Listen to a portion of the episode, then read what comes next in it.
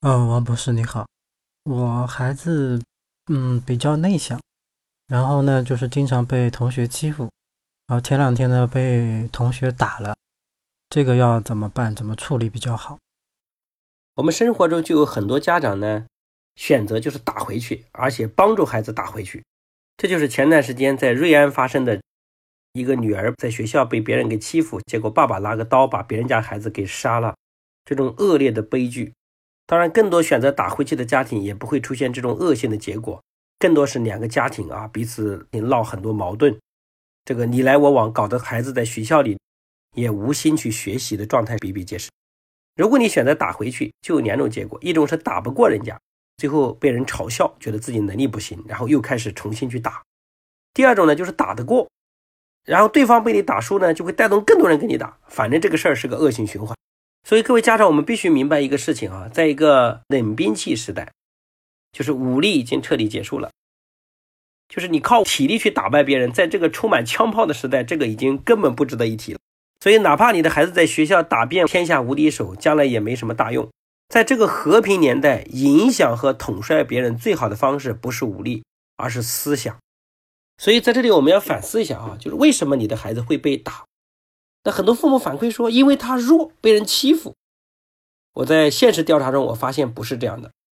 人的本性里面对弱者就有很强的保护意识。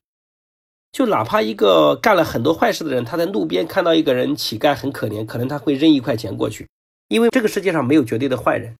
每个人有恶的一面，但他同时也有同情心的一面。如果你激发了他恶的一面，恶的一面就会被放大。有一个妈妈跟我讲说，她的孩子在学校被人欺负，然后这个问题严重到什么程度呢？就严重到她孩子每天回到家，背上都全是黑板擦里面的灰尘，然后身上脏得一塌糊涂，然后就跟妈妈哭诉说他在学校被很多同学怎么怎么欺负，结果妈妈就跟老师投诉，发现也没有结果，最后这个妈妈就自己冲到了班级，指着那个学生的鼻子骂说：“你再敢打我的孩子，我就跟你啊等等等等各种啊这个爆出口的事情啊。”那么这件事情发生之后，这个孩子哈，从此在学校被打得更厉害了，每天回家更惨，不光衣服上有灰尘，连头上有时候都脏得一塌糊涂。后来呢，我就见了这个孩子，把这个孩子约过来跟我聊天，我就问他：“你为什么在学校被打？”然后他就说：“哦，因为那个坏同学欺负我。”我说：“他为什么欺负你？班级那么多同学，为什么欺负你？”就是在我跟他沟通了大概两个小时之后，他终于给我讲了真话。说呢，那个同学不停的打他的原因是因为他也经常使绊子，比如说他是打不过那帮同学的，但是呢，他还经常有仇恨，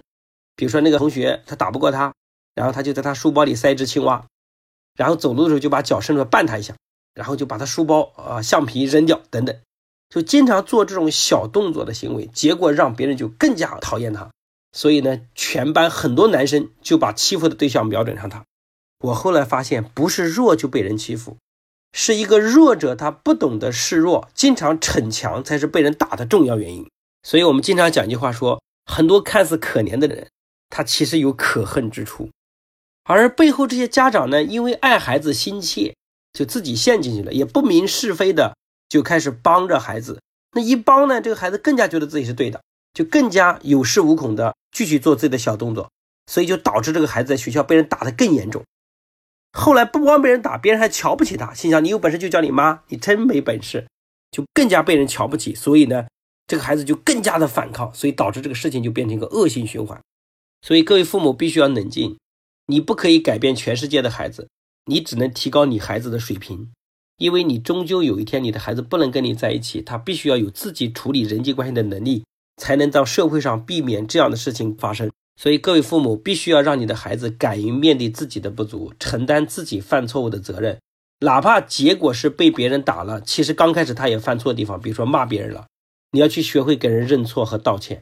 就是以前讲的六尺巷的故，每人退三尺，最后问题就大事化小了，这个问题就得到很好的平复。所以我们用四个字给各位，就叫敬而远之。如果你在班级真的碰到一个耍无赖的孩子，你更加要学会敬而远之。因为别人本来就是人生没有目标和追求，然后正好想找人打打架、闹闹事儿，结果你自己就不服输，你们俩就杠上了，结果把你孩子的时间和生命就给活活的消耗掉。然后在了学校班级，如果有人跟他打架，你想天天上课心思都没有，他怎么可能是个品学兼优的孩子？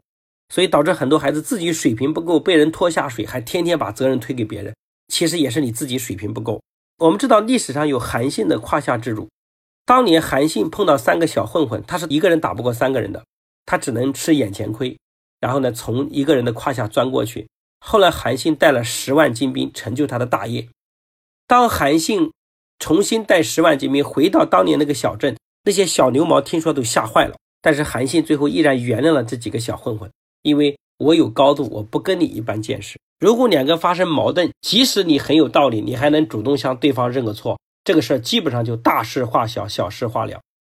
我在读初一的时候啊，有一次跟我同桌发生很大的矛盾，那个同桌呢就是一个爱打架的孩子，结果有一次用拳头狠狠地打了我的肚子一拳，然后呢那天我特别痛。我呢当时读书的地方，我的姑父是我们班的这个老师。所以那个同学打了我之后，他也很害怕，他在路上还不停的跟人说：“啊，你姑父是老师，有什么了不起？”其实我听他讲话，我知道他大概是害怕了，啊，他肯定会想下午我要跟学校告状，跟校长告状，要把他开除等等。但是你知道，中午我回去，我的姑父跟我聊天，他就跟我讲说，要学会敬而远之。所以没想到下午我不光没有去告状，找老师来欺负他，我还主动跟他认了个错。所以我们俩从此就变成好朋友了。但是今天我的人生开始不断的有追求。当年这个同学爱打架、爱斗殴的同学，我想他今天人生在哪里我都不知道了。所以我反过来想，如果当年我也跟他纠缠在一起，可能我就没有自己的人生追求和未来了。所以在这里要特别明确的就是，各位家长，如果你家孩子的学校有跟人打架的行为，你要反思，就是为什么我的孩子在学校里反复被别人打？我到底是去改变别人家的孩子，还是提高我自己孩子的水平很重要？所以这个问题呢，我们就先回答到这里。我想答案应该给各位很多的思考和启发。谢谢大家的聆听。